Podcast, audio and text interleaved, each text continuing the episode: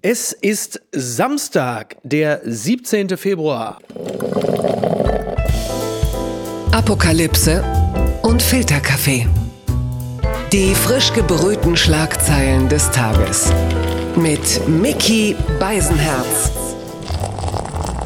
Einen wunderschönen Samstagmorgen und herzlich willkommen zu Apokalypse und Filterkaffee mit der Wochenendbeilage. Endlich darf ich die auch mal wieder machen.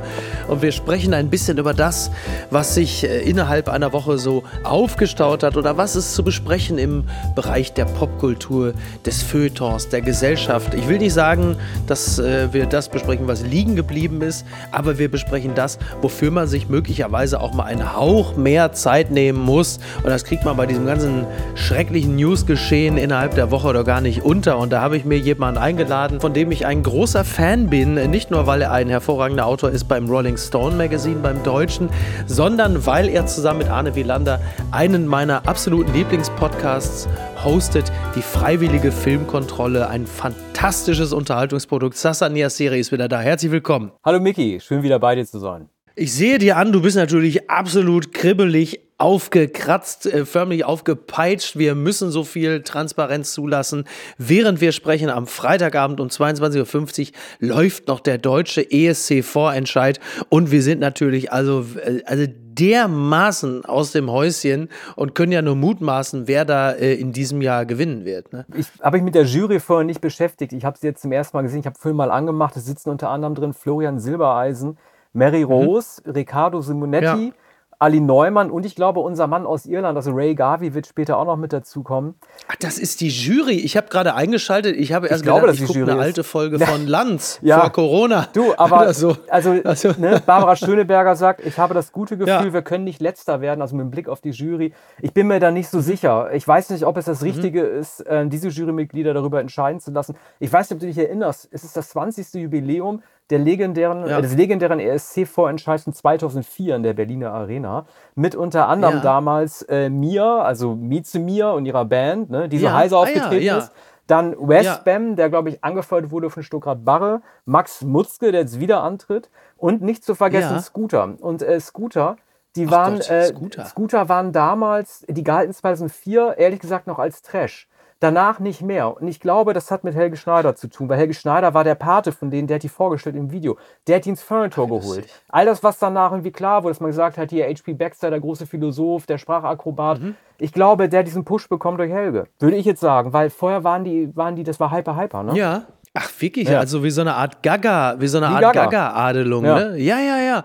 Naja, da ist ja durchaus was dran. Also Scooter haben ja schon längst so ihren Weg ins Feuilleton oder auch ins Populärfeuilleton gefunden. Also wenn man alleine verfolgt, wie die Jungs von Baywatch Berlin, Glashäufer, Umlauf und Co., wie die äh, Scooter genießen, ja, also I am the Horseman und äh, Who is the Man with the Ice Cream Van oder was weiß ich, mhm. das ist mittlerweile wirklich kurz vor Katzeklo, da hast du schon recht. Also da gibt es schon diverse diverse Parallelen. Ähm, äh, am Ende ist ja immer die Frage in den letzten Jahren gewesen, wen schicken wir jetzt dann da in die europäischen äh, Metropolen? Also ist es der mediokre Kandidat mit den bunten Klamotten oder der mittelmäßige Kandidat ohne die bunten Klamotten? Am Ende äh, ist es ja immer irgendwie eine Juryentscheidung gewesen, dass man sich so für totales so, also es darf nicht au weiter auffallen. Also das, was man so bei Hitradio Antenne und sonst wo laufen lässt, wo man sagt, das wird Europa schon gefallen. Also es gab ja diesen vierten Platz, ähm, ich glaube, was war das in Israel? Mit äh, diesem Schulte, wie heißt er mit Vornamen? Äh, das war ein unerwarteter. Michael Schulte, Michael Schulte ja. Der hat den vierten Platz gemacht. Ja. Das war ein Nobody eigentlich. Ne? Tendenziell mhm. würde ich aber mhm. sagen, es, äh, wir haben immer größere Chancen, wenn wir tatsächlich versuchen, Stars hinzuschicken. Nun ist es so, dass Deutschland traditionell seit Jahren so schlecht abschneidet, dass ich keinen Star mehr versuchen würde zu blamieren. Ja. Aber ich glaube, ja. ich glaube, mit Scooter hätten wir damals anstelle von Max Mutzke die Nummer 1 geschafft. Wenn der, wenn der, der wurde ja nur zwei im deutschen mhm. Vorentscheid. Ich glaube, mit dem hätten wir gewonnen. Ich könnte mir vorstellen, dass sie sich jetzt wieder für Mutzke entscheiden, nach, nach dem Motto zweite Chance. Aber ich glaube, es muss sich jemand trauen von Format, der auch die Chancen hat, andere europäische Märkte äh, überhaupt einzunehmen. Ich meine, Stefan Raab hat ja so getan, ja. als wäre Lena ein Star, als sie hingefahren. Das hat ja auch funktioniert. Ja, absolut. Ja, beim ersten Mal hat es hervorragend funktioniert, weil es auch so anachronistisch war. Ja. Ne? Da schickst du dann ein junges deutsches Mädchen hin, die dann, Riesenüberraschung, obwohl Deutsche auch noch sympathisch war. Ja, aber der zweite Versuch das Jahr danach mit Taken by a Stranger, ja. also dieser sehr ungünstige Songtitel schon, der dann wirklich ganz negative Assoziationen ja. mit sich bringt. Es war klar, dass ja, das nicht stimmt. wird. Ja. ja, stimmt. Oh Gott. Mhm. Ja, ja Äh, oh Gott, ich habe diesen Namen des Titels vergessen. Ja. Das wird ja immer schlimmer. Das ist ich ja weiß so ein bisschen, gar nicht, wie der erste ja dieselbe Ich weiß, wie hieß denn ihr Große? Den habe ich sogar schon vergessen, weil der ja, Satellite. Satellite, war genau. Satellite. Weil der zweite. Du bist ja auch lustig, ne? Ja. An Taken mhm. by Stranger erinnerst du dich aber Satellite. Ja, weil der so schlimm ist, wie so ein Snuff oder sowas. Ja. Ja, ein bisschen ist so ein bisschen irgendwo zwischen äh, deutsche Mädchen sind die besten, das kann jeder gerne testen von Jürgen Milski und Nein heißt ja, wenn man lächelt, so wie du von Gigi Anderson. Ne? Ja. In dieser Reihe bewegt sich das Ganze. Mhm. Ähm, äh, das bildet übrigens äh, wahrscheinlich ganz am Ende nochmal die Klammer. Wir werden ja noch über er sagt, sie sagt von äh, Ferdinand von Schirach sprechen. Ähm, da habe ich jetzt mal die ganz große moderative Brücke gebaut, ich die ich später mit dem Arsch wieder einreißen werde. Zunächst einmal kommen wir hierzu. Die unbequeme Meinung. Julia Roberts Bruder Eric, er will Hässliches über Pretty Woman auspacken. Das ist natürlich unzweifelhaft von der Bild-Zeitung kommend. Eric Roberts, ein Schauspieler, den auch nicht jeder kennt, Viele kennen ihn vor allen Dingen in erster Linie als den sehr unbekannten Schauspieler, den Bruder von Julia Roberts. Der wiederum hat jetzt äh, bekannt gegeben, dass er seine Memoiren im September äh, in diesem Jahr veröffentlichen möchte. Das Buch soll heißen Runaway Train or The Story of My Life So Far. Bevor wir auf den Titel des Buches zu sprechen kommen, äh, der für dich als Cineast natürlich nicht ganz unwichtig ist, äh, gehen wir mal zuerst äh, darauf, dass Julia Roberts offensichtlich gar nicht so sehr begeistert ist, dass diese Memoiren erscheinen werden.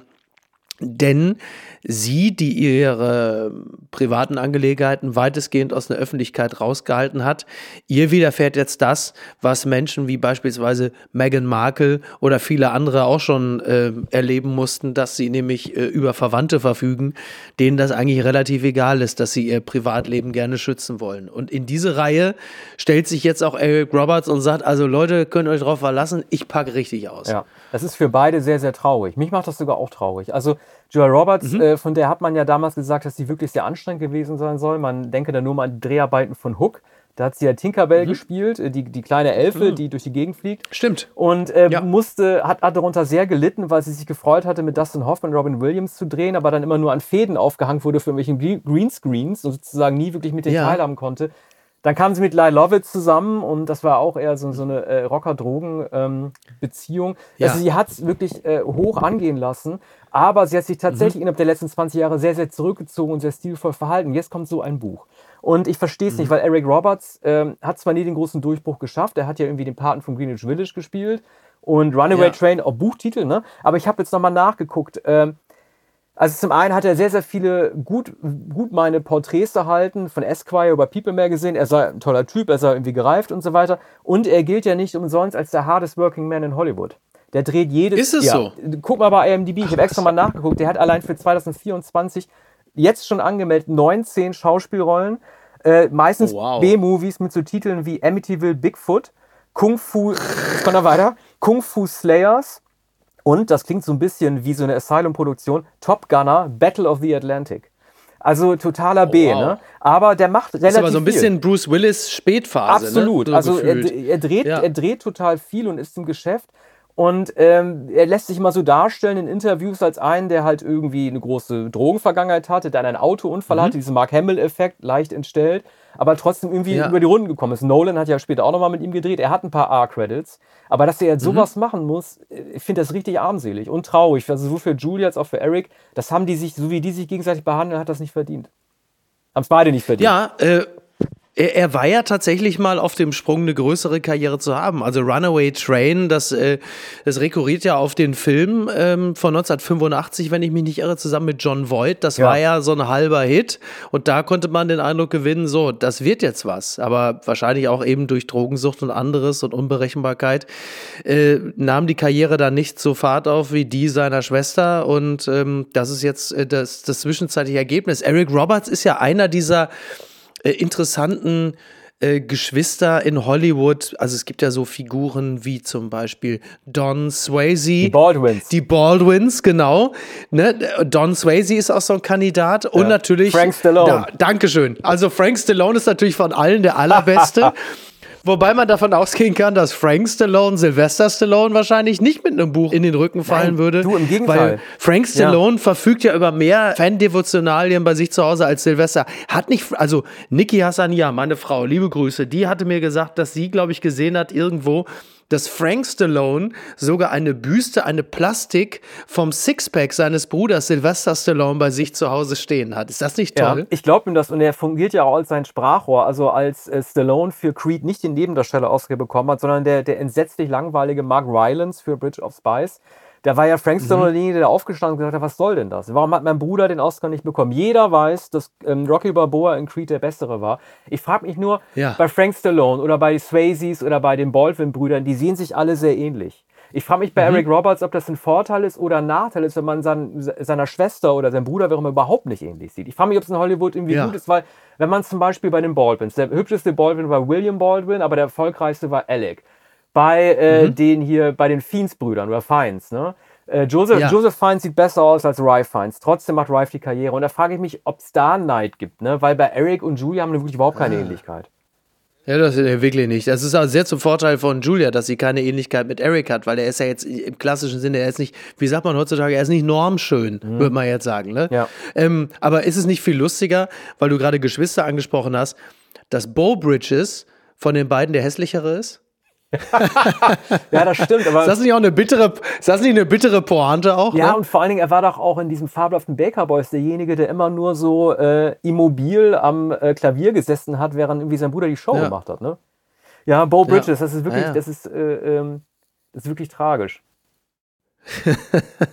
Mir fällt nur gerade ein. Aber diese Familie von Meghan Markle, ne? also wenn wir jetzt gerade noch mal über üble Nachrede von Familienmitgliedern sprechen, die Familie, also Thomas Markle und die Halbschwester und so, also ich finde, es gibt natürlich ausreichend Grund, äh, sich über Meghan Markle auszulassen oder sie kritisch zu betrachten oder so. Aber wo sie wirklich immer mein vollstes Mitgefühl hatte, das war, wann immer ihre ähm, äh, durchaus nicht unproblematische äh, Familie äh, auf den Plan trat.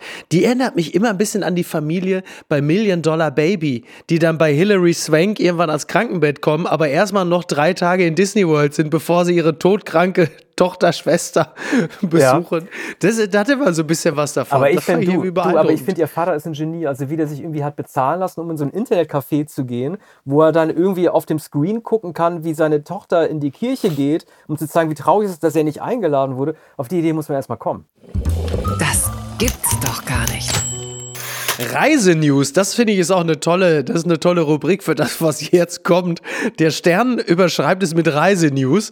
Der Rest wird aber jetzt schon deutlich spannender. Das haben sie nämlich so äh, auch jetzt nicht unbedingt im Geo oder im Michelin. Also Mount Everest versinkt im Kot. Bergsteiger müssen jetzt Kackebeutel mitbringen. Ja, ja, der Mount Everest gilt als höchste Müllhalde der Welt. Ein Problem. Der Kot der Bergsteiger, der im Eis nicht verrottet. Inzwischen gibt es dort so viele Haufen, dass Nepal zu einer ungewöhnlichen Maßnahme greift. Also die, ja, die Nepalesen geben den äh, Alpinisten, wenn wir sie noch wohlwollend so nennen wollen, jetzt unter anderem immer Kotbeutel mit, weil sie sagen, pass mal auf, ähm, das ist schon schlimm genug, dass sie hier alte Sauerstoffflaschen, alte Kleidung, alte Zelte, Essensverpackungen liegen lassen. Also der Mount Everest sieht halt jetzt einfach aus wie ganze Straßenzüge in Berlin, wo immer noch ein Schild dran steht, zu verschenken. Ähm, und jetzt ist es aber halt eben offensichtlich auch ein massives Problem, dass die, ähm, dass die Bergsteiger da oben äh, defekieren, was nicht ungewöhnlich ist, dummerweise äh, bei den Minusgraden, da, da oben verrottet natürlich nichts. Und jetzt sieht es halt, also nochmal, liebe Grüße nach Berlin, sieht halt wirklich aus wie auf einem ganz normalen Gehsteig irgendwo in Charlottenburg. Es ist halt einfach alles vollgeschissen. Mhm. Und dann, also was ist das also, für eine Situation? Das war, das war wirklich die lustigste Meldung äh, ähm, des Tages. Also ich musste vor allem auch so lachen, weil äh, auch beschrieben wurde, dass ähm, wenn man sich dann irgendwie Wasser auftaut, um das zu trinken, dann kann das natürlich sein, dass es mit Fäkalien gemischt ist. Mich hat es ein bisschen an, an Woodstock 3 erinnert, mm. die Doku auf Netflix, wo die Leute auch Wasserhähne aufgemacht haben und dann haben oh, die Fäkalienwasser getrunken. Stimmt. Aber ich frage mich... 99, äh, äh, genau, ne? ja, ja, 99. Aber genau, du, ich ja. frage mich dann die ganze Zeit, äh, wie stellen die sich das denn vor? Also, dass man das in Plastikbeuteln sammelt und dann in seinen Rucksack tut oder irgendwie an den Rucksack so dranhängt, wie so kleine Bimmelkettelchen. Und mhm. vor allen Dingen noch viel schlimmer, dieser nepalesische, äh, ich wollte sagen Geheimdienst, dieser, dieser Gesundheitsminister, oder wer das gesagt hat, der hat ja irgendwie ja. auch gefordert, dass man das alles mit runterbringt vom Berg und dann in der mhm. Toilette mhm. entsorgt. Ich stelle mir das so vor, du mhm. hast irgendwie so einen, Fäkalienbeutel, der tiefgefroren ist, da muss, willst du das dann rauskratzen, in der Toilette entsorgen? Also wie stellen die sich das denn vor? Und dann kommen alle ja. Bergsteiger äh, stolz mit ihren, also es will doch niemand präsentieren, mit so Plastiktütchen herumzurennen. Es ist lustig, aber ich ja. wage ernsthaft zu bezweifeln. Ich glaube, dass die Leute, die wiederkommen und dann die, die Taschen kontrolliert bekommen, dann wahrscheinlich eher noch lügen und sagen würden, ich musste kein einziges Mal auf Toilette gehen, ich habe es extra unterdrückt.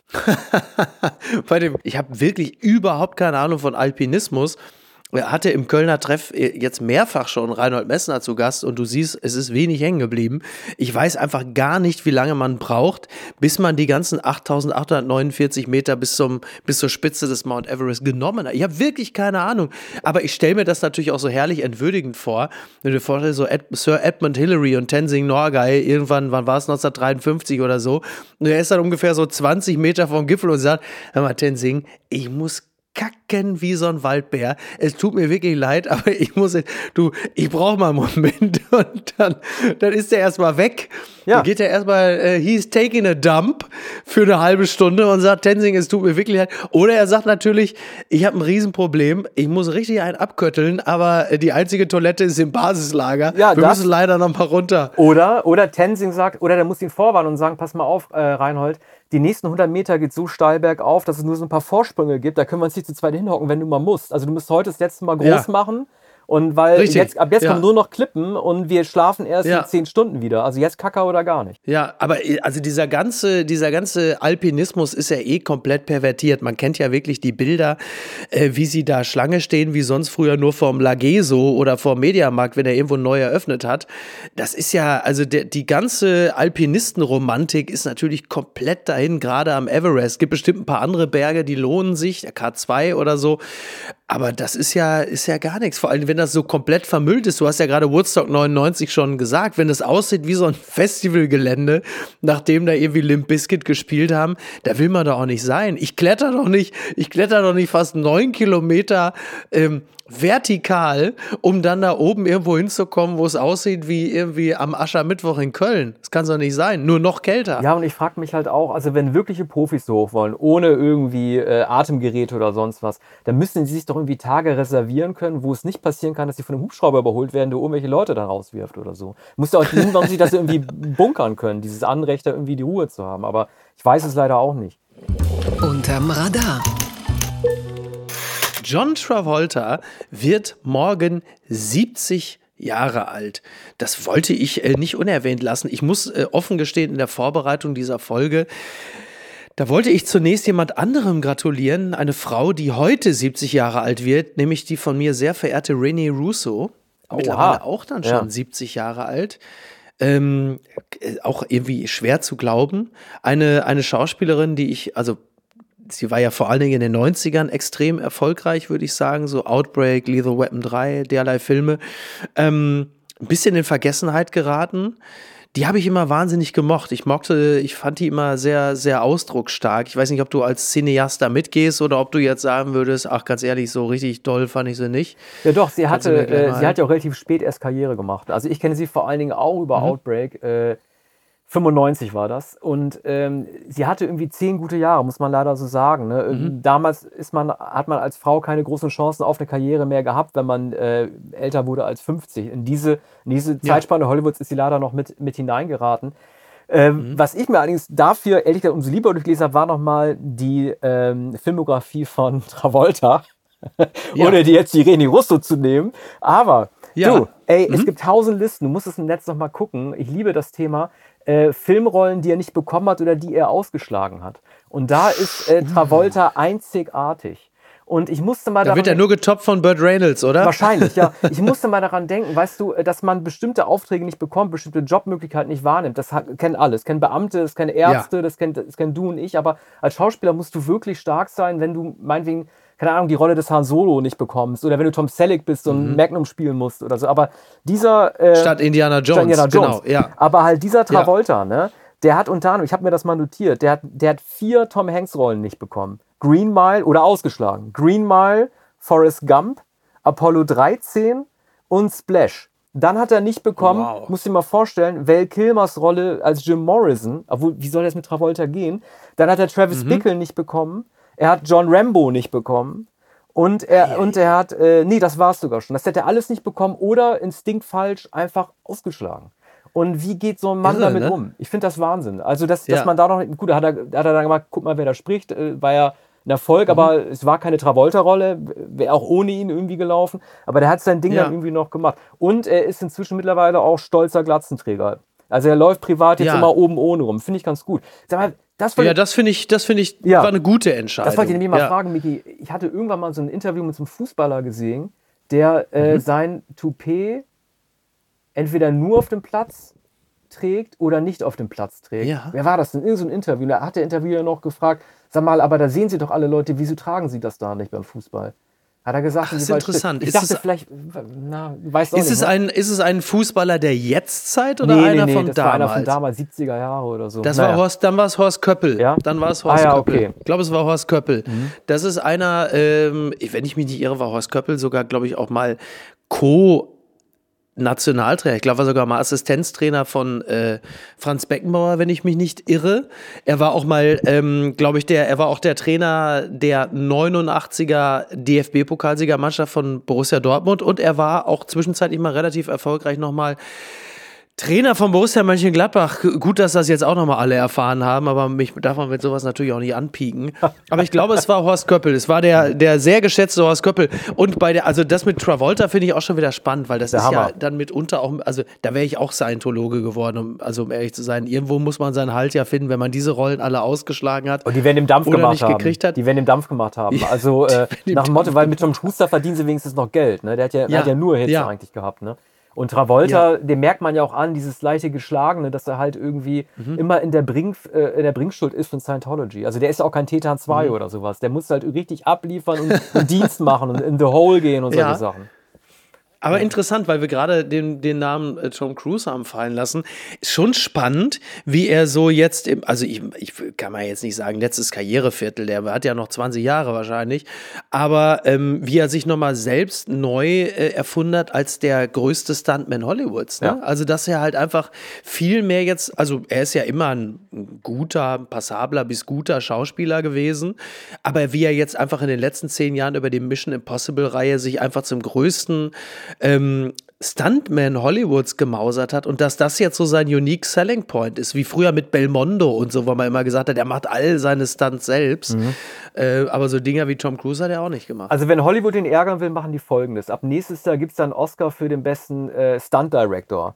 Und das soll ja nur eine Vorstufe sein für, den besten, für die beste Stuntleistung. Wenn Hollywood ihn ärgern will, ja. dann geben sie ihm jetzt den Oscar als besten Stuntman, weil er den als Schauspieler niemals wird kriegen mehr kann. ja, aber ist irgendwie auch konsequent, ja. oder? Und meinst du, es wird nichts mehr mit ihm als, äh, als bester Schauspieler Nein, auf keinen in Hollywood? Fall. Also er hatte, äh, er gilt ja als einer derjenigen lebenden Schauspieler, der wirklich mit allen Größen gedreht hat. Mit Kubrick den letzten Film gemacht, mit Scorsese gedreht, mit mhm. Spielberg, mit äh, Barry Levinson.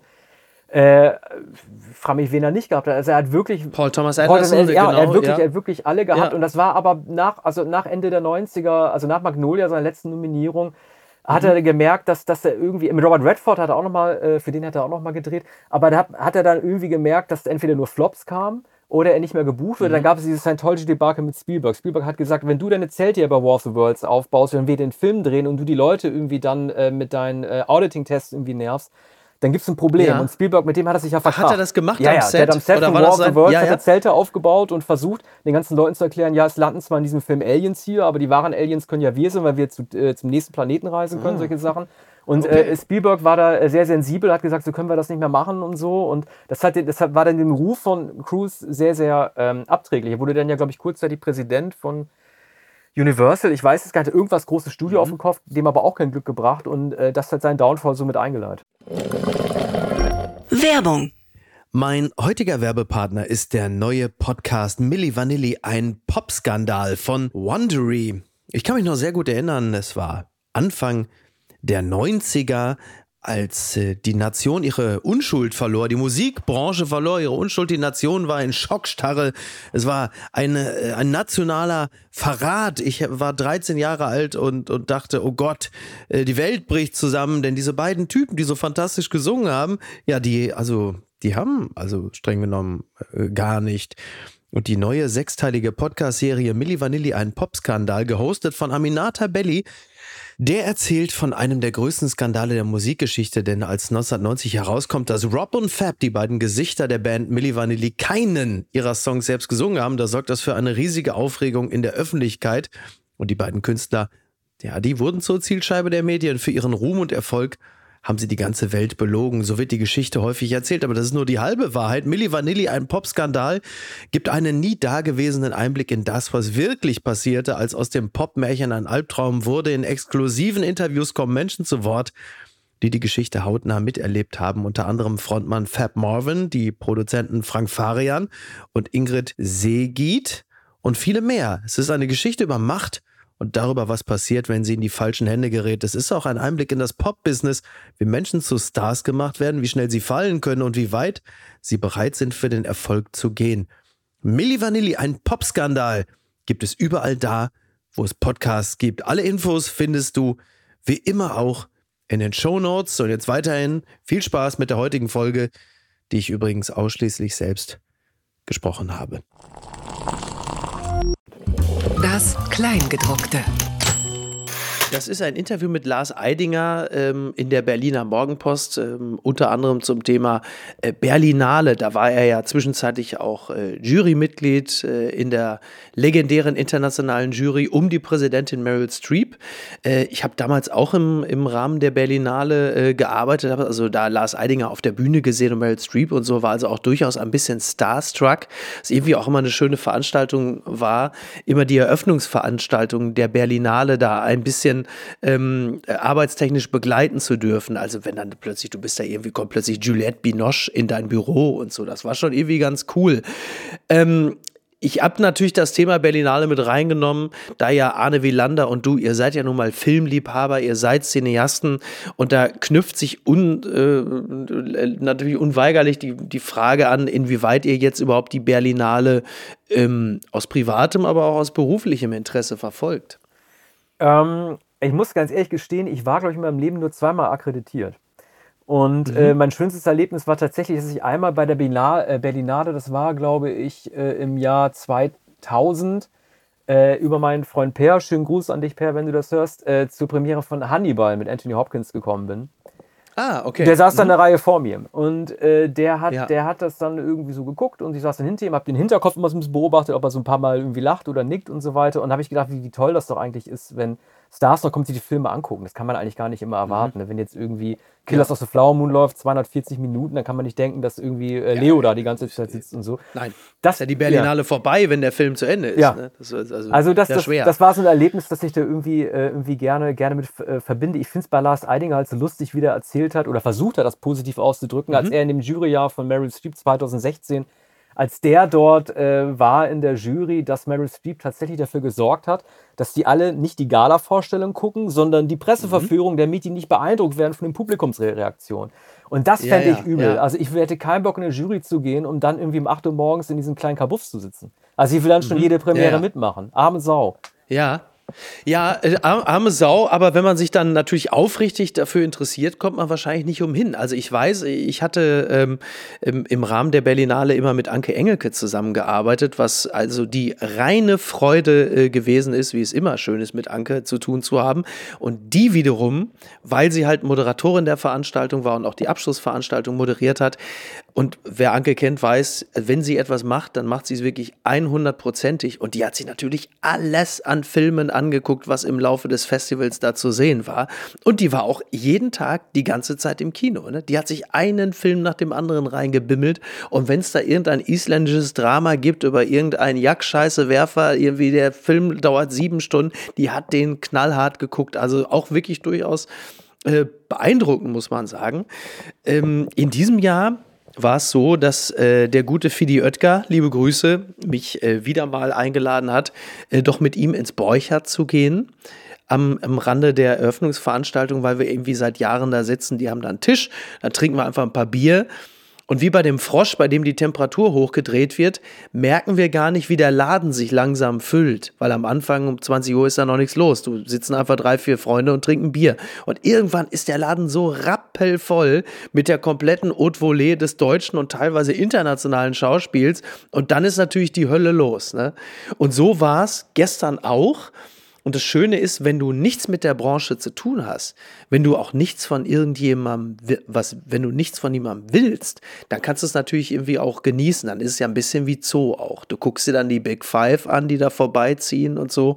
Das hat schon, das hat schon seinen Charme. Aber ist das irgendetwas, äh, für das du, wenn ich sage, dich begeistern kannst, ist die falsche Frage, aber kannst, also kann, erschließt sich dir dieser, dieser Zauber dieses Wahnsinns. Ja, auf jeden Fall. Also äh, ich gucke Stars ja auch gerne an. Ne? Ich mache auch gerne mit äh, Leuten, die ich interviewe, auch gerne Selfies. Da bin ich total schmerzfrei. Also da, ah, ja, da okay. kenn, ja, da ja. kenne ich nichts. Also dann irgendwie so ein, so ein Foto zur Dokumentation oder mal eine Platte mhm. mal vorlegen zum Unterschreiben und so weiter. Das finde ich ja. immer ganz toll. Also dafür bin ich wiederum zu eitel, muss Ach, ich sagen. Ja, aber du triffst ja auch zu viele. Du triffst auch jeden Tag jemanden. Dann ist es halt irgendwann ah. auch. Dann würde sich deine Fotowand dann ja auch zu schnell füllen wahrscheinlich. Ja, aber da bin ich echt zu eitel. Also da, ich habe aber heute, weil ich, ich komme ja gerade vom Kölner Treff, den ich äh, moderiert habe, und ich war kurz davor, äh, mit Franz Müntefering Selfie zu machen, weil da war ich so ein bisschen starstruck, weil ich ja so als, als Kind auch als in den 90ern politisierter Mensch, natürlich Franz Müntefering, Fleisch ist verteilt, jetzt geht's an den Kartoffeln, das ist natürlich eine absolute Größe da war ich so drauf und dran und dann ergab es sich irgendwie nicht. Mit dem hätte ich das wohl schon auch gemacht, aber es ist ja mal so eine Sache, dass man sagt, können wir bitte ein Selfie machen? Ja, ja klar. So, aber sag mal, ja. war, war denn da jemand auch mal ein richtiges Arschloch, wo du sagst, du hast mal jemanden gefragt und so, also Lou Reed jetzt mal ausgeklammert? Nein. Der kommt ja immer, äh, wenn die ja. Frage ist, was mal ein richtiges nee. Arschloch kommt, über Lou Reed. Also man muss schon klar machen, dass es für privat ist und nicht dann irgendwie im Magazin landet, ne? Aber, äh, ja, aber dann geht stimmt, das schon. Ja, klar. Aber sag mal, was ich zu äh, Müntefering fragen wollte. Sag mal, Müntefering ist doch der, der auch dasselbe gemacht hat wie Bono, nämlich im Alter von 60 Jahren angefangen hat zu rauchen, ne? War das nicht so? Ja, ja, Toll. ja. Ja, weil er eine Wette, weil er eine Wette verloren hat. Irgendwie hat er angefangen zu puffen, dann habe ich aber wieder aufgehört. Das voll hat cool. nichts gebracht, das ist nicht gesund. Ja, ja, ja, war das nicht auch, weil, weil das stimmt, Bono und äh, war nicht auch äh, Charlie Watts von den Stones derjenige, der erst irgendwie ja. in den späten 80ern angefangen hat, Drogen zu Heroin. nehmen, als alle anderen damit schon längst durch. Heroin, der hat begonnen, ey, Heroin zu nehmen. So ist. Ja, ja, also ich würde niemals dafür plädieren, Heroin zu nehmen, aber äh, ich finde es sicherer, wenn man das in dem Alter, ja. in dem war, äh, in dem er schon war, gemacht hat, als wenn er damit mit 17 angefangen hatte. Ja, ja, das ist richtig. Da hast du völlig ja. recht. Zumal, das muss man immer dazu sagen, auch, also ich schließe mich an. Ich würde jetzt an dieser Stelle auch erstmal niemandem raten, Heroin zu nehmen. Aber wenn du so reich bist wie Charlie Watts oder die Stones in dem Alter, dann kriegst du zumindest sehr gutes Heroin. Und das richtet dann natürlich jetzt vielleicht deutlich weniger Schaden an, als wenn du es hier irgendwie im Frankfurter Bahnhofsviertel holst. Görlitzer Park, ja. Ist jetzt mhm. immer noch, ist jetzt, ja, ist jetzt immer noch keine ganz klassische äh, Gourmet-Empfehlung, würde ich sagen. Ist immer noch nicht so, dass man sagt, Leute, äh, geht raus und geht's raus und besorgt euch Heroin. Aber ich weiß natürlich, was du meinst. Wie sind wir eigentlich von, von dem Lars Thema, Eidinger. Ähm, Lars Eidinger, Lars zum, Eidinger Heroin zum, Heroin gekommen. Du, ich finde es ja. bei Lars Eidinger so lustig. Er redet ja auch in einem Interview, ähm, das war glaube ich für die Morgenpost, da redet er auch von ähm, Bühne und so weiter, sein oder nicht sein. Mhm. Und äh, das gilt ja immer so als der Maßstab für Darstellungskunst, ob man irgendwie guter Schauspieler ist mhm. oder nicht, ob man diesen Satz sagen kann.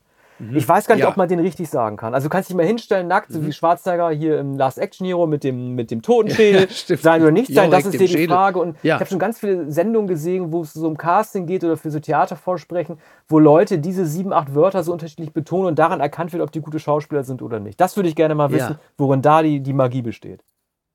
Ja, das finde ich allerdings auch spannend. Also in dem Zusammenhang, vor allem bei so einem klassischen Stoff. Also das hat sich mir ähm, daran auch noch nicht äh, erschlossen.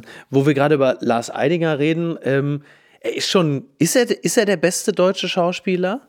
Also ich finde ihn auch sehr gut. Ich fand ihn äh, nicht so gut in, ähm, äh, das war der Film von äh, hier Noah Baumbach, ne, auf Netflix. Ähm, da spielte doch auch einen Deutschen ah. ähm, mit, mit ähm, Adam Driver, äh, diese Verfilmung, oh Gott. Mary, Mary, aber nicht, nicht Marriage nicht, Story? Den Film danach, nicht Marriage, nicht Marriage Story, sondern, oh Gott, ja. bin ich total am Schwimmen.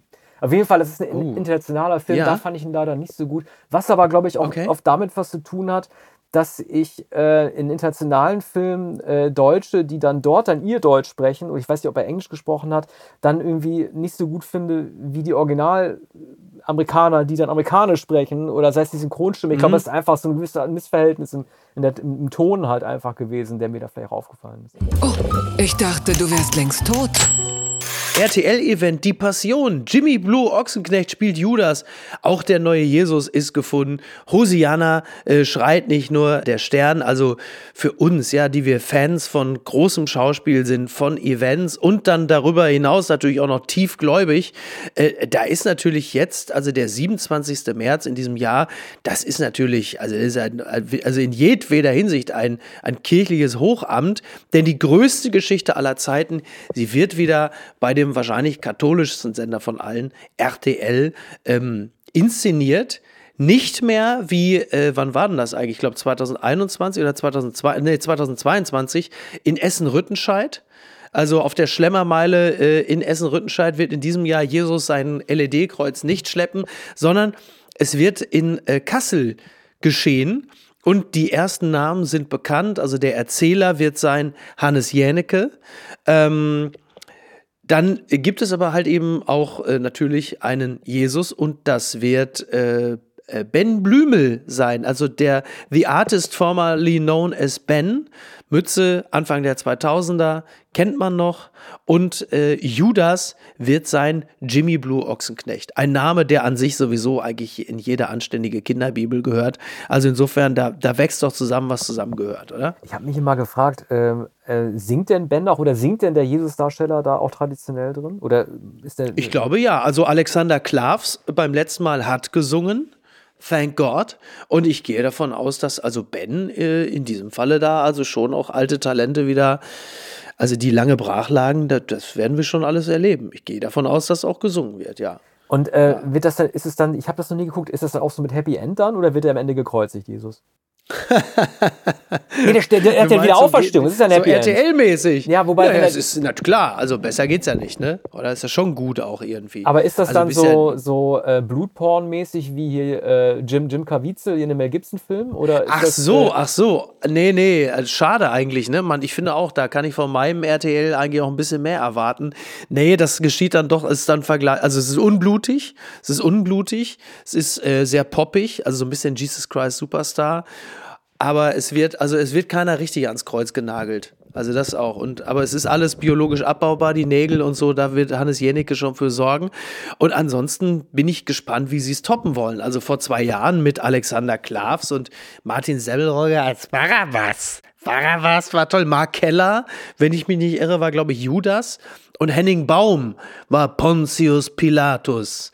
Also. Und stellen die das, das Abendmahl auch nach? Also so sitzen die alle am Tisch dann? Oder? Ja, ja, ja. Ja, die, äh, die sitzen am Tisch, aber sie haben dann teilweise, also das, die, das letzte Mal vor zwei Jahren war das so eine, so eine Mischung aus Live-Event, also mit dem Kanossa, äh, nicht, das ist ja nicht der Kanossergang, sondern das ist ja der Kreuzgang. Kanossergang ist ja was anderes, um Gottes Willen. Ähm, und dann der Kreuzigung und Wiederauferstehung, das war der Live-Teil. Aber sie hatten auch manche Dinge, die sie vorher schon äh, aufgenommen und dann entsprechend eingespielt hatten. Also das letzte Abendmahl, wenn ich mich nicht irre, hat das aber, glaube ich, stattgefunden in einem McDonalds ähm, irgendwo in Essen oder so. Also sie haben es dann teilweise auch so ein bisschen in Richtung Realfilm gedreht. Es gab dann auch eine gemeinsame Busfahrt oder so. Da waren sie irgendwie singend in einem ganz normalen Linienbus unter anderem auch Gil Ofarim äh, ja, dabei, der zu dem Zeitpunkt auch, auch schon mhm. nicht mehr ganz unkritisch gesehen wurde.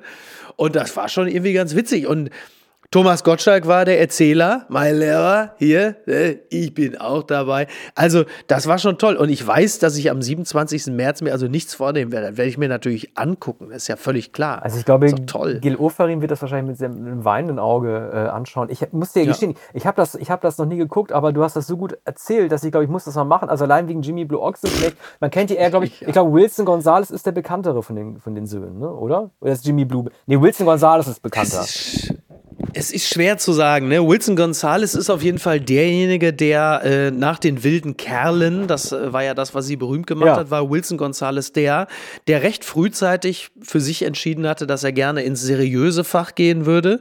Und Jimmy Blow Ochsenknecht hat gesagt, pass mal auf, hier mal so die ein oder andere Doku-Soap, äh, das könnte doch was für mich sein. Mhm. Ich weiß so. nur, dass Wilson Gonzalez hat eine sehr, sehr gute Nebenrolle gespielt äh, in diesem äh, Wag wir Kernes Heavy Metal Film von dem Rammstein-Regisseur, äh, Jonas Ackerlund, so. Lords of Chaos heißt ja. der, ne? Ein Film, ja, den viele ja. gedisst haben, also gerade Metal-Fans gedisst haben, die gesagt haben, äh, so war das gar nicht da mit den Morden und Bursum und den brennenden Kirchen, aber da spielt, äh, äh, da spielt Wilson Gonzalez so einen etwas verschämten und verdrucksten Gehilfen von Wag wir Kernes, der ihm dann helfen muss, halt die Konkurrenz dann zu töten. Und äh, das, macht er, das macht er sehr, sehr gut. Also das fällt aus jeder mhm. Rolle oder jedes Image, das man von äh, äh Wilson Gonzalez hat, total heraus. Ja, naja, also was ich auf jeden Fall sagen kann, ist, dass es ein äh, wirklich guter Typ ist. Es ist wirklich ein netter, aufrichtiger, gerader Typ. Das ist ja auch schon mal eine Menge wert. Ne? Mhm. Ja, und sieht aber er natürlich, je älter er wird, seinem Vater immer ähnlicher. Das ist auch witzig. Ist aber nicht das also, Schlechteste, finde ich gut. Kein... Nö, finde ich mhm. auch, finde ich auch, mhm. absolut. Sowas kann man sich nicht ausdenken. Ja, in gewisser Hinsicht muss man es äh, doch.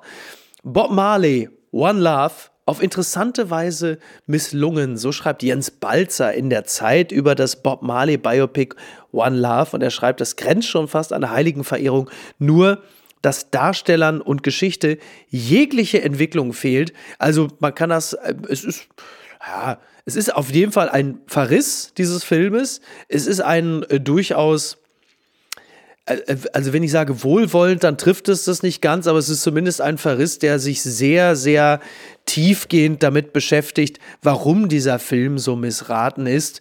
Unter anderem deshalb, weil man den Darstellern anmerkt, dass sie offensichtlich von der Marley-Familie ein bisschen überberaten worden sind, äh, wie denn der Bob Marley so war, auf was dazu führt, dass sie sich am Ende im Grunde überhaupt nichts mehr getraut haben, ähm, um ja nichts falsch zu machen, was immer grundsätzlich äh, schlechte Beratung ist.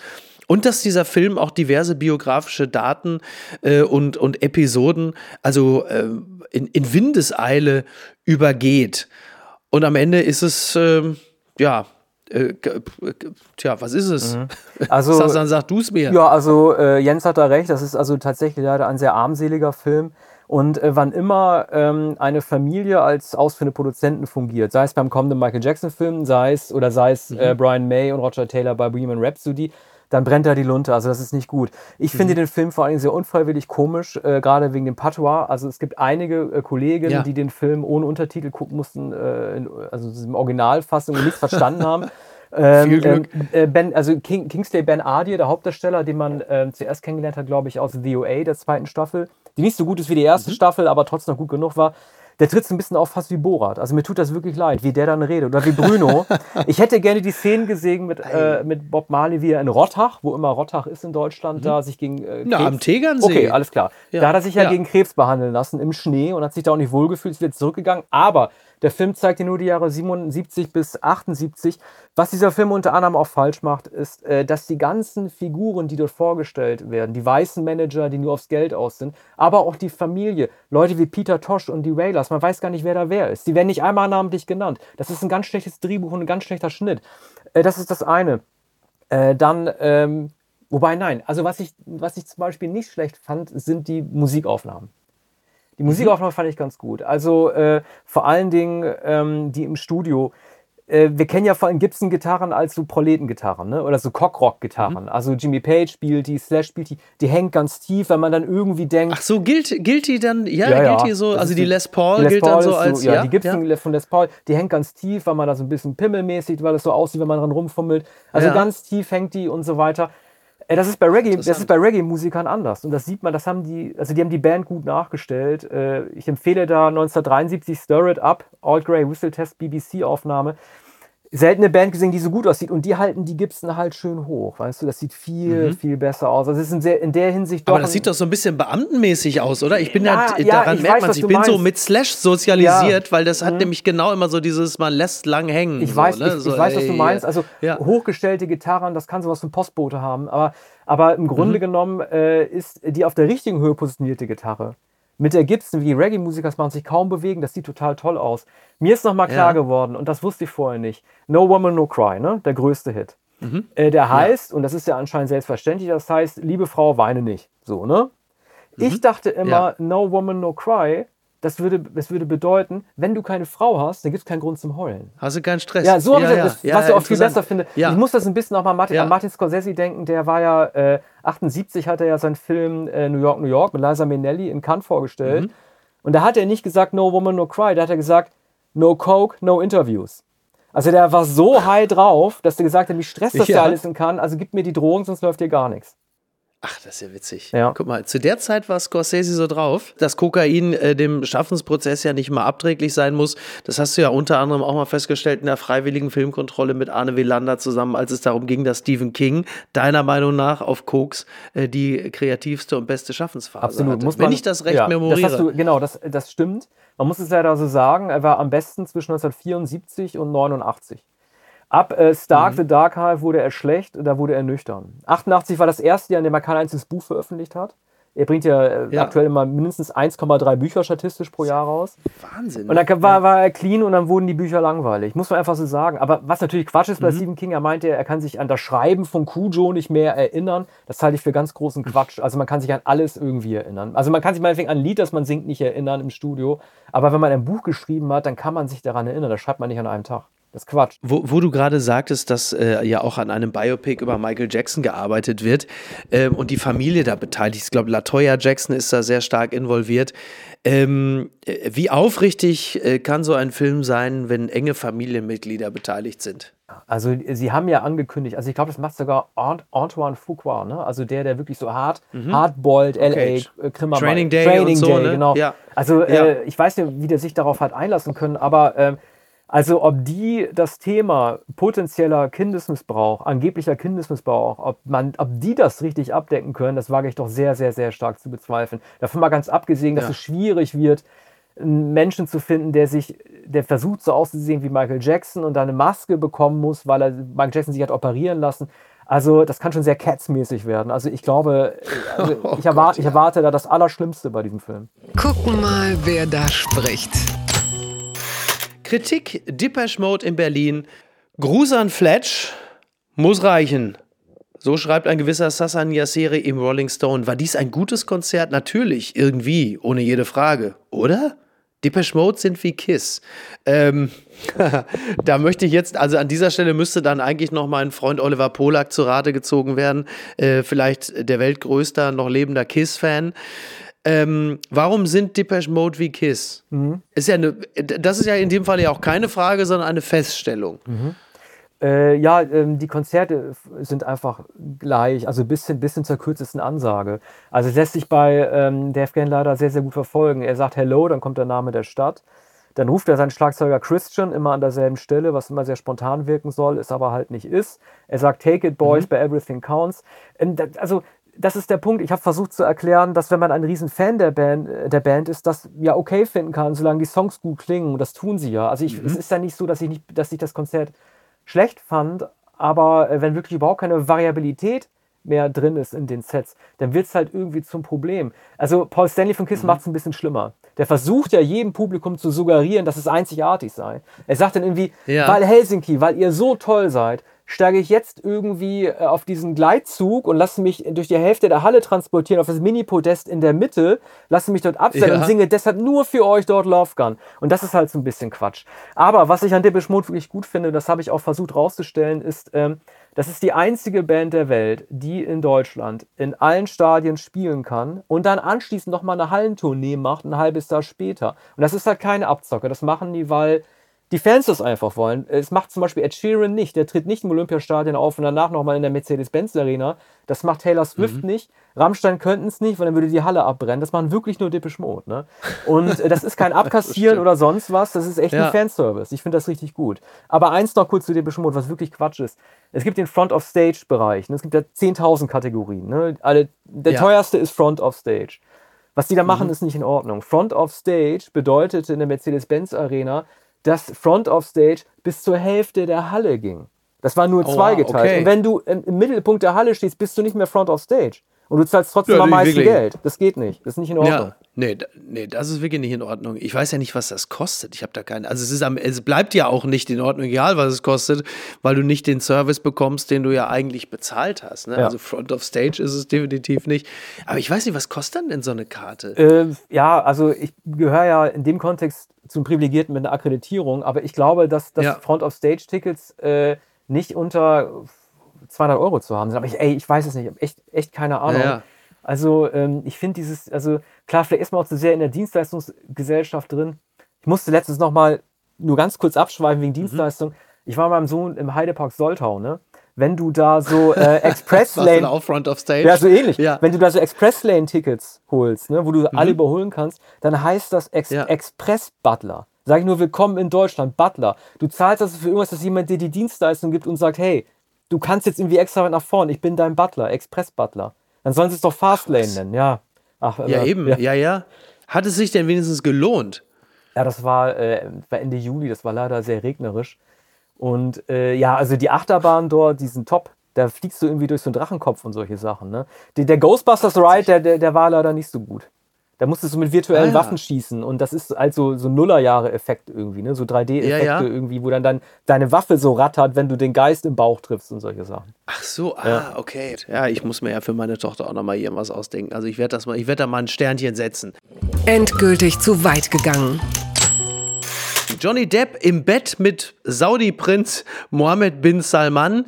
Das äh, ist ebenfalls dem Rolling Stone zu entnehmen. Äh, da sagen jetzt natürlich schon kritische Beobachter des Netflix-Dramas, ist immer noch besser als mit Amber Heard. Das ist natürlich eine Unverschämtheit, was ich da sage. Aber die Entwicklung von Johnny Depp ist ja schon wirklich äh, also ich versuche es mal einigermaßen wertneutral zu formulieren, interessant zu beobachten, denn auch hier steht, auch der Mord an Khashoggi kam zur Sprache, wird der Hollywood-Star Kulturbotschafter für den Wüstenstaat. Also es zeichnet sich offensichtlich ab, dass Johnny Depp eine Bromance mit MBS anstrebt, also so ein bisschen so wie Dennis Rodman mit Kim Jong-un.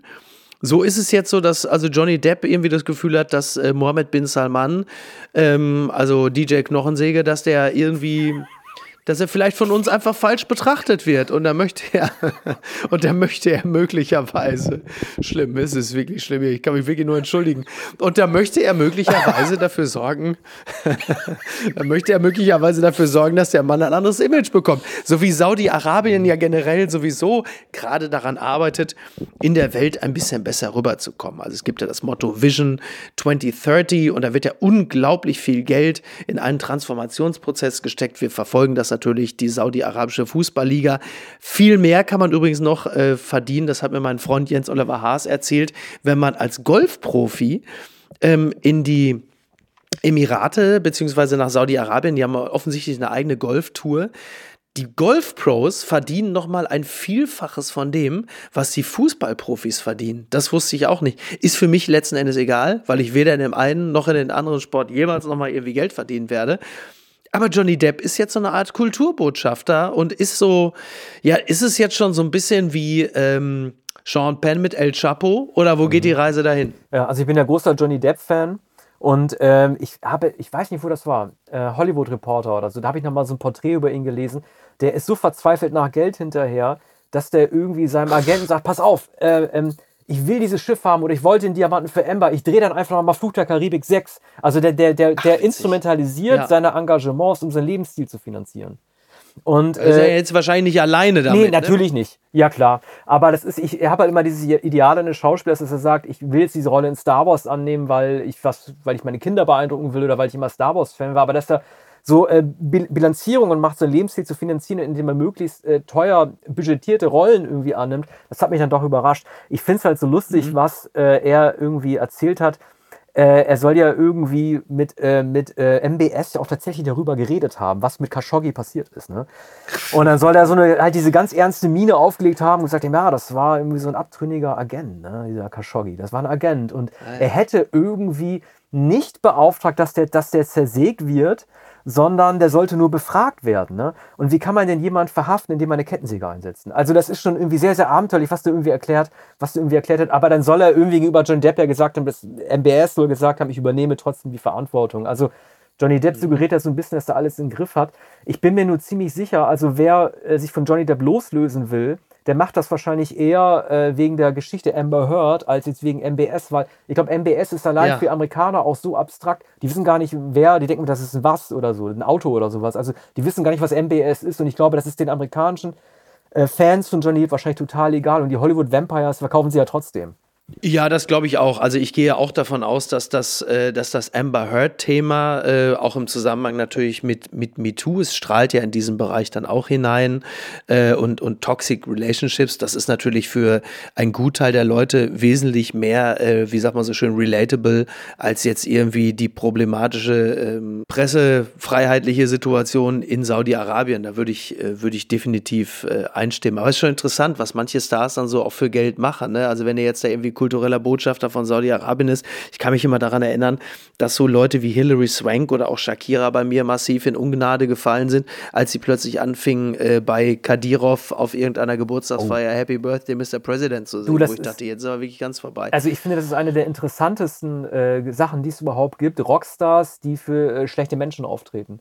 Ähm, mhm. Und äh, das sind auch sehr, sehr begehrte Listen, weil solche Sachen ja oft nicht bekannt werden. Und äh, wenn äh, Sting jetzt irgendwie sich für Regenwald einsetzt, aber dann für, für Abramovic auftritt und solche Sachen. Also ich finde diese Listen super geil. Man kann die irgendwie finden im ja. Netz und man kann die 20 schlimmsten Auftritte finden für Diktatoren oder irgendwie Queen 85 in Sun City oder solche Sachen. Man, man findet das alles und ich finde es eines der interessantesten mhm. Musikthemen überhaupt, äh, nachzuvollziehen, warum die das machen. Die einfache Antwort ist natürlich Geld. Ne? Aber die, allein ja. die Erklärungen sich anzuhören, warum diese Menschen denken, dass es trotzdem okay ist, das finde ich, mhm. das, ich finde das hochinteressant. Das ist eines der besten Themen, die es in der Musik gibt, finde ich. Ja, schon, oder? Ne? Also auch dann immer die, die äh, zu überlegen, was ist denn jetzt das Initial, dass jemand dann bei einem persönlich auch in Ungnade fällt? Also wie, wie viel Scheiße muss sich einer leisten?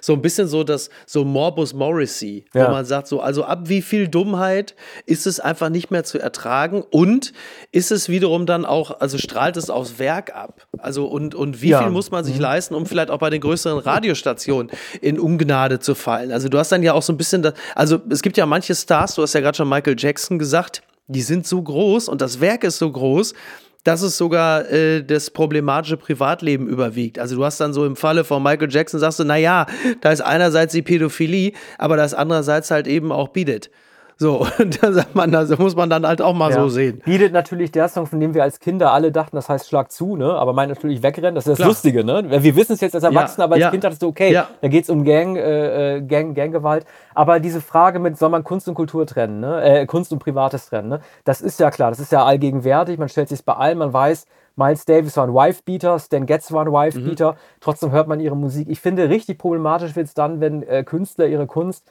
tatsächlich einsetzen, um Schaden, äh, um einfacher Schaden ja. anzuwenden. Wenn es um Grooming geht oder so. Man kann ja von Michael Jackson halten, was man will, aber wenn er Lieder, in denen es darum geht, Kinder an sich zu binden, Heal the World und so, nur deshalb komponiert mhm. hätte, weil er vielleicht etwas getan hätte, ich rede alles im Konjunktiv, ja. dann wird es ja problematisch. Ja. Bei Miles Davis Musik, da hört man nicht raus, dass der Frauen schlägt. Das ist absolut richtig. Ja, ich versuche jetzt gerade das Werk durchzugehen, aber ja, also ähm, ich, ich, es gibt ja bei Bitches Brew jetzt auch keinen Text oder so, aber das stimmt natürlich, klar. Ja, ach Gott, Miles Davis, ja.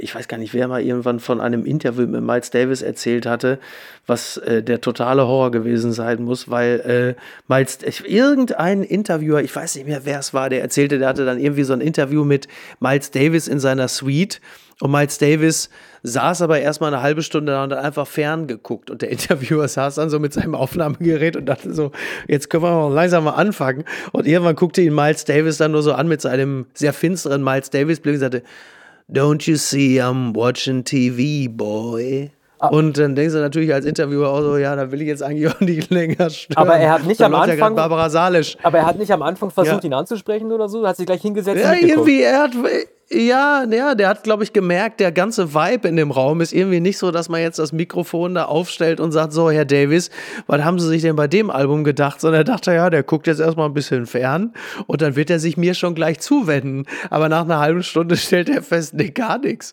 Das hat ihn überhaupt nicht interessiert. Und äh, ja, ich weiß dann auch gar nicht, ob dieses Interview noch zustande kam oder ob er irgendwann Traurig. sagte, ja, ich sehe schon, du wartest noch aufs aktuelle Sportstudio, ich muss dann mal langsam auch wieder los. So kann es auch laufen. Das gibt's doch gar nicht. Sylvester Stallone hat schon entschieden, wer der neue Rambo wird und ihr kennt ihn alle. Und äh, das ist eine Information, die äh, entnehme ich der Seite Moviepilot. Die Seite, die übrigens unser Producer Tobi Baukage ins Leben gerufen hat. Liebe Grüße an dieser Stelle. Tja, und wer wird es denn, der neue Rambo? Für wen hat sich denn Sly entschieden, Sasan? Mhm. Ja, also ähm, ich finde die Idee, Ryan Gosling zu nehmen, also das wäre also eine Hauptidee gehabt, Die finde ich nicht gut. Ja. Äh, also, ähm, nein? Nein, die finde okay. ich, find ich überhaupt nicht gut. Äh, aus verschiedenen Gründen. Also zunächst einmal ist es so, wenn man sich entscheidet, jemand wie Rambo zu spielen, dann muss, muss man richtig Muskeln haben. Das geht nicht den mit mhm. Halbmuskeln. Du musst dir einen Korpus halt aufbauen. Aber, aber der ist doch, aber Ryan Gosling ist doch gut. Das, ja, das reicht aber nicht. Du brauchst einen richtigen, du brauchst ah, einen richtigen okay. 80er-Jahre-Körper. Und äh, das Problem ist, wenn, wenn okay. du den einmal hast, dann, ja. äh, äh, dann kriegst du nur noch bestimmte Rollen, weil du kannst ihn schlecht zurückbilden. Also eine Entscheidung mhm. zum Bodybuilding oder zum, zum muskulären Rollen, die kann nur funktionieren, wenn du dann in dem Genre bleibst. Ich hätte auch bei ah, Ryan okay. Gosling, guck mal, wenn, wenn Ryan Gosling sich ein Rambo-Stirnband umbaut, dann sieht er aus wie Ken. Also das, äh, das wird ja, und, und das, das geht halt nicht. Und das Problem ist, aber das ja. grundlegende Problem ist folgendes. Ähm, ich finde, äh, Rambo muss ein Rambo bleiben, wie Rambo damals war. Er hat natürlich ein Vietnam-Trauma, die posttraumatische Belastungsstörung, alles Rambo 1, aber der eigentlich geile Rambo ist doch der Rambo 2, der vor allen Dingen auch Leute erschießt und Rache mhm. übt. Und äh, ja. so kann man Filme heute nicht mehr drehen. Du müsstest den wahrscheinlich so Daniel Craig-mäßig wie als James Bond machen, der halt viel über seine Probleme spricht. Und ich will dieses Wort Vogue nicht äh, äh, benutzen, mhm. weil ich finde das Wort nicht schlecht. Ich finde Vogue auch ganz gut. Ich finde es nur im filmischen Kontext oft sehr schlecht. Und äh, mhm. das würde dann so ein Film werden. Du brauchst tatsächlich jemanden, der äh, in sehr einfachen Gefühlen denkt. Er hat ein Problem, er will, die Schwächere, er will den Schwächeren helfen, aber er will nicht beide Seiten miteinander abwägen, er will das Problem lösen, indem er die Leute killt. Und das kannst du nur machen, ja. das kannst du nur machen, indem du Stallone-Typen hast. Das geht mit Gosling. Also aber das ist doch, ja, ja. Ähm, aber das ist doch im Grunde genommen ein bisschen, weil du auch gerade sagst, dass jemand, der sich so aufgemuskelt hat, dass er da aus der Rolle auch nicht mehr rauskommt. Das ist ja streng genommen jetzt eigentlich Alan Richardson als äh, Jack Reacher. ja, das stimmt. ist doch genau das. Mhm. Also vor allen Dingen, äh, äh, Alan Richardson hat sich ja äh, von der ersten Staffel Reacher zur zweiten nochmal, glaube ich, 15 Kilo Muskelmasse drauf geschafft. Das heißt, wenn er jetzt durch die Gegend läuft, weil er auch einen ähnlichen Gesichtsschnitt hat, der sieht halt aus wie Thanos. Ich habe ein paar ja. Mal wirklich gedacht, der ja. sieht aus wie Thanos mhm. im Gesicht. Der geht halt einfach, wenn er mit seiner Jacke da durch die Gegend läuft, mhm. der sieht halt einfach aus, als hätte er irgendwie einen Packschrank auf der Straße vergessen. Ja. Und ähm, also, also, ähm, also ich, ganz seltsam. Also ich finde, dass Alan Richardson ein bisschen zu jung ist für Reacher. Ich, hab, ich, ich habe alle Reacher-Bücher gelesen und ich finde, ich habe mir immer ein bisschen älter vorgestellt, ehrlich gesagt. Ähm, ich musste auch sagen, ich gehöre gehör zu der Fraktion, die den Reacher-Film, den ersten Reacher-Film mit Tom Cruise auch nicht schlecht finden, auch wenn natürlich äh, die ja. Lacher natürlich klar sind, er ist zu klein und nicht dick genug und so weiter. Mhm. Aber äh, bei, ich mache mir bei Rambo wirklich Sorgen, wenn sowas passiert äh, und auch die Kontexte, in denen der eingesetzt wird. Ähm, mhm. Also das war bei Rambo immer sehr, sehr diffizil gewählt. Also er hat irgendwie so eine mexikanische Drogenmafia ausgeschaltet, weil es da wirklich ein Problem ja. gibt. Er hat... Äh, das war im letzten Teil, genau. Ne? genau. Dann ja. hat er den Rambo 4 hat er ja gedreht, hat Stallone gesagt, er hat den Globus äh, gedreht, einfach den Finger gestoppt und gesagt, da halte ich jetzt irgendwie Land. Oder nach dem Motto halt irgendwie dasjenige Land, das die höchste, ne? ja, Oder die höchste Mordrate hat. Genau. Und äh, ich ja. weiß nicht, also ich würde es blöd finden, wenn tausend Produzentenköpfe sich zusammenstecken, um einen Rambo zu konstruieren, der möglichst wenig aneckt. Das würde mir einfach nicht gefallen. Mhm. Ja, das geht ja auch gar nicht, das kannst du ja auch gar nicht machen. Aber es bleibt, wird ja dann am Ende wahrscheinlich das Problematisieren aus dem ersten Teil. Also der ja. Vietnam-Heimkehrer, der äh, nicht mit offenen Armen empfangen wird vom den, Land, also, respektive dem kleinen. Ja. Ich finde Rambo 1 echt ein bisschen langweilig, ey, sorry. Also, äh, ja, ich weiß, man muss irgendwie bei Rambo, ja. gehört sich zum guten Ton, dass man irgendwie nur den guten, äh, den ersten Teil gut findet, weil mhm. er die Beziehung zu Troutman noch irgendwie erklärt wird und weil halt er auch nur eine einzige Person tötet und weil Rambo diesen Dialog am Ende hat. Aber äh, ich. Er ist der Junge mit dem Schuhputzkasten. Und ich sage noch, Jimmy, Jimmy, sag ich noch, Jimmy. Und dann sagt mir plötzlich, ich, ich finde meine Beine nicht mehr. Jimmy, meine Beine sind weg. So, das mhm. halt, ne? Ja. So. Ja, Oscar Bait, ne? War das, das Oscar, war, so eine äh, Oscar Bait? Das, das, war, das, ne? das war Oscar Bait und das war sozusagen zusammen mit äh, Rocky 3 sozusagen, wobei Rocky 3 ja schon der neue Stallone war. Das war ja schon. Aber du, wie ich immer wieder sage, äh, was viele nicht wahrhaben wollen, Stallone hatte ab 1982 nur noch vier Erfolg, richtig erfolgreiche Jahre ab 85, Rocky 4 ja. und Rambo 2, ja. kamen immer noch ein paar Cliffhanger-Sachen, aber es lief nicht mehr richtig geil. Mhm. Ja, aber du meinst jetzt ein paar Cliffhanger-Sachen, also, also den was Film dann auch in den 90ern ja, den Film Ja, ja. Aber ja, der ist ja von 93, genau. ne? Der ist von 93. Da hatte er ja zwischenzeitlich mal wieder eine ganz okaye Phase eigentlich. Ja, aber das waren irgendwie. auch keine großen Blockbuster. Stallone hatte eigentlich nur 76 hm. bis 86. Das waren nur zehn Jahre, wo er ein Megastar war. Aber sich wie ein Megastar ja. aufgeführt hat er dann erst ab 86 mit City Cobra. Ja, interessant, ne? Also das würde ich gerne nochmal, bevor wir zum letzten Thema kommen, nochmal angerissen haben, dass Stallone ja wirklich ein Pain in the Ass gewesen gewesen sein muss in der Zusammenarbeit. Äh, auf jeden Fall, aber er hat natürlich äh, gerne das Angebot angenommen, äh, von äh, seinem vermeintlichen Konkurrenten Schwarzenegger halt Brigitte Nielsen vermittelt zu bekommen. Ne? Das hat ja irgendwie Schwarzenegger bei Conan the Destroyer irgendwie vorgestellt, hier, äh, Brigitte ja. Nielsen und so weiter, Landy McKenna und hat das dann ja auch gemacht. Übrigens hat einen guten Auftritt in dem ähm, Drago, in dem Rock, in dem Creed äh, 2. Der Brigitte Nielsen stimmt, Auftritt. Stimmt, das ist ein toller stimmt. Auftritt. Also man denkt, ja, siehst nur die Dschungelkönigin ja. und so. Aber ich finde, dass die wirklich ja, ja. gut spielt. Und ich finde, dass Dolph Lundgren auch gut spielt. Also das ist eigentlich das beste find Duo, finde ich. Aber Creed 3 ist schon auch Schrott, oder? Den habe ich nicht schon gesehen. Weil Stallone nicht mitmacht. Ja. Oder? Der macht nicht mit, ne? ja, Nee, nee, macht nicht mit, macht nicht mit. Also die, die richtige Entscheidung. Eins musste ich noch angerissen haben, weil wir gerade über Ryan Gosling gesprochen haben. Da müssen wir noch eine Minute drüber sprechen, ja. bevor wir dann gleich zu, kurz zum Ende kommen. Ähm, Ryan Gosling, äh, ich habe den Trailer gesehen zu The Fall Guy, also ähm, ein Colt für alle Fälle zusammen mit ähm, Emily Blunt. Ich fand den Trailer gut. Ich fand den witzig. Ich fand, das ist irgendwie, für mich war das so eine Mischung aus seiner Rolle in Drive und aus seiner Rolle in The Nice Guys. Ja. Also irgendwie so eine Mischung aus beiden. Ich fand es nicht schlecht. Ich also ich habe den, hab den Trailer zwar leider nicht gesehen, aber es ist toll, dass du diese beiden Referenzen nimmst, weil ich finde ihn sowohl in Drive als auch in The Nice Guys gut. Also er ist als ernster Mann sehr mhm. gut, als auch als Komiker wie in The Nice Guys. Und ja. ähm, ich bin sehr, sehr gespannt auf diesen Colt Sievers Film. Wir nennen es ja alle immer Colt Sievers. Ich dachte immer, im Original würde er nicht so Folge heißen, sondern The Unknown Stuntman, aber es war ja nur das Lied, ne? oder?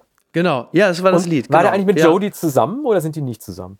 Äh, du meinst damals? Ja. Nee, ich glaube, der war, also ich, es gab da, ich glaube, Jodie war nie der Love Interest. Das ist doch ihm. total irre. Aber ja, ja, also ich, also hättest du mein äh, damals zehnjähriges Ich gefragt, äh, ich hätte diese äh, fast schon väterliche Beziehung zu Jodie nicht aufrechterhalten wollen. Also für, ich hatte eindeutig einen Love Interest mit ihr, wie auch, äh, glaube ich, der Rest äh, des äh, ungefähr äh, 10 bis 25-jährigen Deutschlands. Ähm, aber tatsächlich war er eher so eine Art, fast schon so wie so ein Großcousin oder so. Wobei, nee, eher so Cousin ersten Ranges. Aber waren das, ja. aber das waren doch irgendwie goldene Zeiten damals irgendwie sind ja ungefähr ähnlicher Jahrgang, 1820 im zweiten mhm. oder im ersten, was da alles kam, ne? Trio mit vier Fäusten. Ja, fantastisch. Colt für alle Fälle. Ja, toll. Das war doch wirklich Wahnsinn. Ja. Aber gut, jetzt sind wir wieder Kommt jetzt alles bei ZDF Neo, dem Jugendkanal. Ja, genau. Sonntags morgens um neun. Mark my words, das weiß ich wirklich. Gewinner des Tages beziehungsweise des Wochenendes ist äh, möglicherweise äh, die Ferdinand von Schirach Produktion. Er sagt, sie sagt. Das, äh, ich weiß jetzt gar nicht, wann das läuft. Ich glaube, es kommt an diesem Wochenende, wenn ich mich nicht irre. Ähm, Matthias Brandt spielt äh, eine der, der wichtigsten Rollen. Und ähm, ich komme darauf, weil ihr äh, in der freiwilligen Filmkontrolle ja nicht nur derzeit wieder eure schöne Reihe äh, gestartet habt, dass ihr alle Filme der 70er, also nicht alle, aber die wichtigsten Filme der 70er von Jahr zu Jahr durchgeht, sondern ihr blickt ja auch immer auf aktuelle Produktionen, unter anderem halt eben jetzt auf diese. Und ähm, ohne zu viel vorwegzunehmen, aber dieses, ist es ein Gerichtsdrama? In gewisser Hinsicht ja, ne? oder? Ja, also ich bin sehr froh, dass äh, Arne Wielander, mein Kollege, diesen Film vorgeschlagen hat, äh, zu besprechen, weil ich äh, ein Neuling bin in Sachen Ferdinand von Schirach. Ich habe mich davor immer gedrückt. Das, mir kam es mhm. mal vor wie, wie Latein-Leistungskurs. Also die ganzen Themen, die dann immer, ja. die, die er behandelt und so. Aber ich habe dann irgendwie gelernt, auch im Gespräch mit Arne halt irgendwie, dass es halt bei, auch bei solchen Gerichtsfilmen wie da halt nicht darum geht, dass man äh, gleich irgendwie entdeckt, oh, uh, dieser Mann lügt oder er hat das Verbrechen begangen oder äh, sie lügt ihn an, sodass mhm. man halt mit sich selber halt versucht auszumachen, wie man eigentlich mit Gefühlen hantiert, wenn solche Dinge passieren, die da passieren. Also ohne jetzt zu erklären oder wie spoilern zu wollen, wie es ausgeht. Es geht im Endeffekt halt darum, dass eine Frau ihrem ehemaligen Geliebten eine Vergewaltigung vorwirft. Ähm, die äh, Anklägerin wird durch einen Mann vertreten und der Angeklagte durch eine Frau. Das ist dann auch so eine geschlechtliche Mischung halt irgendwie und nicht halt mhm. klassisch typisch halt Mann und Mann und Frau und Frau. Und äh, da werden dann halt äh, Beweise oder vermeintliche Beweise halt aufgeführt, um mal zu erklären, ob er schuldig ist oder nicht. Ähm, ich was ich nicht so gelungen fand, äh, war die teilweise sehr amerikanische In äh, ähm, Inszenierung von dem Beweis in letzter Minute. Oder hey, ah, okay. ich führe mhm. hier nochmal, haben Sie denn schon dieses Video gesehen? Oder irgendwie wurde jeder Schritt zufällig von der Überwachungskamera irgendwie aufgenommen. Ähm, ich weiß nicht, ob diese Dramatisierungen, ob sie so gibt. Ich stelle mir immer, ich bin ja kein Rechtsanwalt, aber ich stelle mir deutsche Gerichte immer so vor, dass man am Anfang irgendwie alle Beweise vorlegt und dann erklärt der Richter, okay, mhm. die lassen wir zu und dann werden die besprochen. Und dass man nicht so, hey, das Kaninchen aus, aus dem Hut irgendwie zaubern kann. Ja. Aber ähm, ja. das scheint irgendwie nicht auch wirklich Sinn der Sache gewesen zu sein, halt irgendwie die Inszenierung in Frage zu stellen, sondern einfach sich zu überlegen, ähm, wie viel gehört eigentlich dazu, einem Mann zu vertrauen? Und tappt man vielleicht in die Falle, einem Mann nur deshalb zu glauben, weil man selber ein Mann ist, oder der Frau nur deshalb zu glauben, weil man eine Frau ist? Ne? Und was hat Arne Wielander dazu gesagt? Naja, Da muss man mal sehen. Matthias Brandt spielt einen Anwalt, der im Gericht dann groß. Das, da, da bin ich ja jetzt schon gespannt. Also dann. Mhm. Äh also ich glaube, ich glaube, Miki, wir müssen mal eine Folge Freiwillige Filmkontrolle mit dir als Arne Wielander aufnehmen, weil du sprichst ihn so gut. Ähm, ja. Ich habe es Arne ja auch vorgespielt mit deiner Erlaubnis. Ähm, oh Gott, oh ja, oh Gott. Die du uns aus dem Dschungel ja. geschickt hast und er war auch hell, hellauf begeistert. Und äh, also Arne ist ja großer äh, Fan von Ferdinand äh, von, von Schirach und äh, das ganz berühmte ist ja sein Theaterstück mit dem Flugzeugabsturz, ne, wo man sich entscheiden muss. Ja, ja, genau. Ich krieg, ich Terror, krieg, ne? Genau. genau. Ich kriege ja. noch nicht mal die Namen zum. Ich muss da ganz viel nacharbeiten bei Ferdinand von Schirach. Aber ähm, Arne ähm, fand diesen Film sehr gut und die, Darstell äh, die schauspielerischen Darstellungen sind ja auch tatsächlich sehr, sehr gut. Also mhm. ähm, es ist jetzt äh, kein, kein Barbara Salesch oder so, ne? Also, ja, da ja, ist doch schon mal ja. was. Ja, das ist doch schon mal, ist auch beruhigend für äh, Matthias Brandt, der ja eine der wichtigsten Rollen spielt, ja. den ich übrigens gerade eben nochmal äh, gehört hatte äh, bei äh, Studio 9 mit Corbinian Frenzel im Deutschlandfunk Kultur. Da war er im Humboldt-Forum, also live mhm. dann da vor Ort. Und ähm, er ist ja schon, Matthias Brandt ist ja schon wirklich ein herausragender Typ. Also, das ist wirklich einer, also, wenn, wenn also gerade bei Studio 9 im Deutschlandfunk Kultur Schauspieler sind und Leute aus dem Kulturbetrieb, dann heißt es auch häufig, Jetzt kannst du auch mal äh, wegnicken. Bei Matthias Brandt der ist halt einfach wirklich echt unterhaltsam, witzig und sehr klug. Also das ist, äh, fand ich schon ich hab halt, gut. Ja, ich habe halt der Stimme gerne zugehört und das ist bei Gerichtsdramen vielleicht auch nicht verkehrt, weil du sonst immer die Gefahr hast, durch eine suggestive Kameraführung, wenn jetzt irgendwie was Schlimmes gesagt wird, gibst den langsamen Zoom auf die Frau oder auf den Mann mhm. und dann machst du automatisch eine Parteinahme. Ne? Also solche Sachen. Ja. Ich weiß nicht, ob ich jetzt, äh, äh, sie sagt, er sagt, vielleicht lieber gelesen und nur gehört statt gesehen hätte, aber der Stimme ja. zuzuhören ist auf jeden Fall toll, ja. Aber es gibt nicht wie bei den anderen Schirach-Produktionen der ARD jetzt wieder eine Abstimmung irgendwie. Da drücken sie A, wenn sie Vergewaltigung gut finden und B, wenn sie sagen, das ist nichts für mich, das nicht. Nee, und es, das gibt's nicht. Es gibt auch keine Jack Nicholson-Dialoge im äh, Gerichtssaal irgendwie. Ne? so. Ich bin der ja. Typ auf der Mauer. Ja, ja okay. Genau. das ist ja auch schon mal beruhigend. Gut, Sasan, äh, ich muss mal Schluss machen, weil hier Baumi, unser, äh, unser Producer, der muss ja diese Folge jetzt in der Absolut. Freitagnacht, muss er ja noch schneiden und der sitzt jetzt schon da und guckt wahrscheinlich auf die Uhr und sagt, sag mal, so eine Wochenendbeilage geht doch sonst maximal eine Stunde. Wie lange wollen die denn noch labern? Ja. Deswegen mache ich jetzt mal in seinem Interesse äh, Feierabend, obwohl ich dich mit, also dir könnte ich mich ja ewig unterhalten, ja. aber müssen wir es halt einfach wieder fortführen. Niki, halt einfach dann. Du weißt ja, was ich am liebsten sagen würde. Wir hören uns nächsten Samstag. Ja, stimmt, genau. Das hast du deiner Frau ja versprochen. Ja, das habe ich ja ne? versprochen. Also die, ich habe mir jetzt jeden, jeden Samstag freigehalten. Ne? Ja, dann, ja, dann, dann, machen wir das doch wieder. Ey, du hast dir wirklich, machst dir keine Vorstellung, wie viele Folgen freiwillige Filmkontrolle ich alleine in Australien gehört habe. Oh, ich habe, glaube ich, jeden Tag einfach nochmal irgendeine Folge, eine ältere gehört, Filme aus den 90ern oder so. Ich bin einfach Riesenfan, was soll ich das sagen. Also alle bitte freiwillige Filmkontrolle äh, hören abonnieren, das Glöckchen bei Spotify einschalten. Also es lohnt sich sehr. Große Empfehlung. Dir Danke. wünsche ich ein schönes Wochenende. Wünsche ich dir Anne auch. Wielander, liebe Grüße an dieser Stelle. Ähm, und äh, wir, wir hören uns wieder. Bis bald. Mach's gut. Tschüss. Ciao, ciao. Tschüss. Apokalypse und Filterkaffee ist eine Studio Womans Produktion mit freundlicher Unterstützung der Florida Entertainment. Redaktion Niki Hassania Produktion Hanna Marahiel. Executive Producer Tobias Baukage. Ton und Schnitt Martin Baum. Neue Episoden gibt es täglich. Überall, wo es Podcasts gibt.